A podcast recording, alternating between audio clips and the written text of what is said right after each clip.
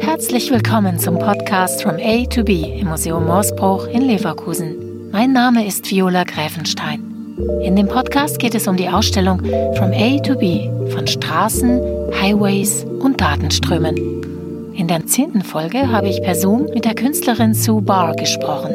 Sue Barr erzählt, was sie an Autobahnbrücken in Italien und in der Schweiz fasziniert. Die Kuratorin Heide Häusler erklärt, warum sie die Werke von Sue Barr unbedingt in der Ausstellung mit dabei haben wollte. Bei ihr ist der Aspekt der Erhabenheit noch stärker in den Bildkompositionen eingefangen weil man hier große Trassen sieht, die sich durch Gebirge ziehen, die die äh, ganze Gebirge durchmessen, die sich durch Straßen legen. Aber natürlich sieht man auch einigen Bildmotiven an, dass das zwei Seiten der Medaille sind. Sozusagen. Es ist einmal dieses heroische äh, Durchziehen und gleichzeitig ähm, ist einem natürlich schon bewusst, was unter diesen Trassen dann passiert. Hello, Sue. It's very nice to have you in the podcast. Could you introduce yourself, please?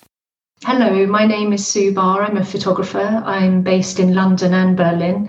I work primarily with architecture. I'm head of photography at the Architectural Association, which is a, quite an influential school of architecture based in London.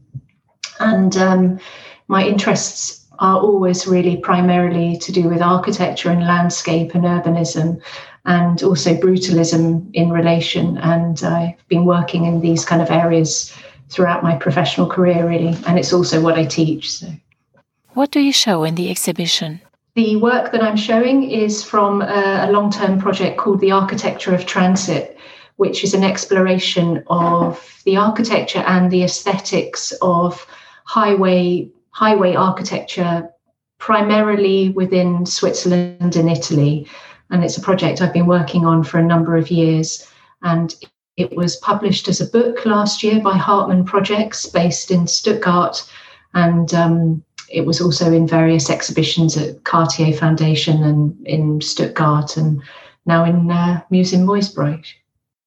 And why are you so especially interested in Italian highways? For the majority of the route of the motorway, nothing actually is happening. The architecture is actually buried below the surface. The road is kind of flat on the surface of the land. But when the highway or the motorway, as we call them in Britain, actually encounters mountains or kind of complex topography and cities, something quite interesting begins because then obviously the motorway has to encounter the city, it has to encounter the motorway, and the architecture has to respond to that.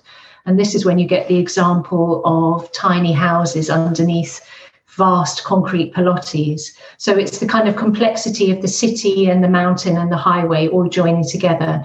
And that was kind of my interest in this this area of architectural research and this uh, area of kind of photography. And so I was trying to use photography to document this kind of space, basically. Could you please explain why the crossing of architecture and highways is a mainly Italian phenomena? They were actually invented kind of in Italy, which people tend to think they were invented in Germany. So, you know, it was the kind of historical aspect of the motorway, the fact that they'd been there for such a long time and you're dealing with these old Italian cities. I mean, I'd spent a lot of time in Naples. So it is a very kind of Italian ph- phenomena this um, proximity you get between the motorway and the architecture, which you get to a certain extent in Switzerland as well, in places like Basel and and Zurich to a certain extent. You have these kind of crossings and meetings of um, of architectures and and highways and buildings together. But it is a particular kind of Italian phenomenon. But then my research was only really in Italy and Switzerland, so I, I'm not enormously qualified to say further than that. In your architecture photography, you can find mainly houses and highways, but never people. Could you explain to us why? There's a huge kind of debate around the use of people in, in architectural photography, but um, because this wasn't a commercial project, this was a kind of more of a kind of research investigation. I was more interested in the architecture and how it reacts and interacts with the uh, proximity of the highways, etc. Um, for various reasons, there aren't really any people in my pictures, mainly because I'm photographing so early in the morning. Um, I mean, the people are there, the people are present in the photographs. And actually, in one of the images, there's a person uh, sunbathing on his balcony, which, if you look really, really carefully, you can see. And it's a very kind of surreal moment. He's sunbathing on his balcony, which is, you know, five meters away from a massive concrete uh, highway. But um, it's not that I'm not interested in people, but it was a, just a different kind of project. It was um, it was a kind of preferenced by the interest in the architecture. So, what do you think about the title "From A to B"? Well, it's a fantastic title for an exhibition. I think. I mean, I've always travelled a lot, even since I was a, a young child. Um, and traveling as as a photographer, I, I don't really see the I don't understand how people have holidays. I only ever travel with my camera and want to make uh, work when I'm traveling. But it's everything, I think. The idea of kind of moving from A to B, it's how you learn, it's how you educate yourself, it's how you meet people, it's how you learn about other cultures and other environments, other cities, other kinds of architecture. So, um, yeah, it's it's actually quite a kind of vital part of my practice as a photographer really this kind of the traveling from a to b. You live in big cities like london and berlin but for your work you prefer to travel. Could you explain why you prefer that? I live in london primarily and um, I, am not a photographer who really takes pictures in London. I, I work much better when I'm actually experiencing a new city or looking at the kind of architectures of somewhere I haven't been before. I, I, find it quite hard to take photographs in Berlin or London because they're where I live and I know the cities too well. So traveling is actually a huge part of of how I work because it's the kind of seeing things afresh and anew and also seeing things through the viewfinder of a camera where things are revealed to you in a way that they you don't necessarily see them when you're just kind of walking around, walking down the street, being a tourist or whatever. Brutalism plays a vital role in your work. What fascinates you about the concrete buildings? I think brutalism is a very widely and perhaps misused word in a sense. I mean, people often think about brutalism in relation to concrete, and obviously that's relevant to my work because I'm dealing with beton and concrete, and you know the aesthetics of that is part of the research that I was doing. I mean, I'm actually working. I've just finished a, a new project which is documenting brutalism in the Stuttgart area and some really amazing architecture there.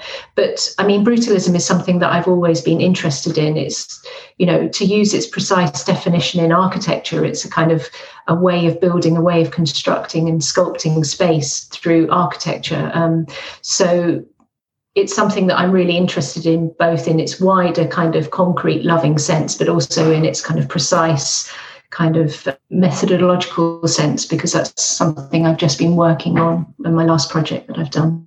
What have you been working on as a photographer before the lockdown in March? I'm still shooting, and actually, I was in Duisburg earlier in the year shooting there, well, before lockdown, before anyone could move. I really love the city, it's a really interesting city. Um, so, I was still investigating similar kind of themes of urbanism, concrete highways and roads, and kind of urban space in a way, but kind of slightly wider, perhaps, maybe becoming slightly more landscape pictures than. Um, the pictures that I'm showing in the exhibition, which I kind of think are a bit more like portraits in a sense. Whereas I think the new work that I'm making is is slightly wider, not necessarily wider with a different lens to put more in the frame, but the kind of concept behind the image is that they're not quite so close and so tight as the work that I show in the um, in the exhibition here. What is your conclusion about your work? My conclusion is actually something that's that made me really, really happy actually. That um, people, I've been very fortunate that people have responded really well to the project and to the images. And um, pretty much universally, people have said, Oh my goodness, I've never thought of looking at roads or highways in this way. And um, because I think this kind of architecture is almost invisible. You know, there's this idea that it's just brutal and ugly and you don't want to look at it and therefore you don't see it. But I'm hoping hoping that the, the photographs I've made have actually tried to show this architecture in a different light. Some of your pictures look as if they had been photoshopped. I mean, a lot of times people have kind of assumed that I've photoshopped the images because, you know, the sort of crazy proximities that you see in some of the images, but, you know, they're completely real. They're not composite photoshopped images. What was the response to your photos?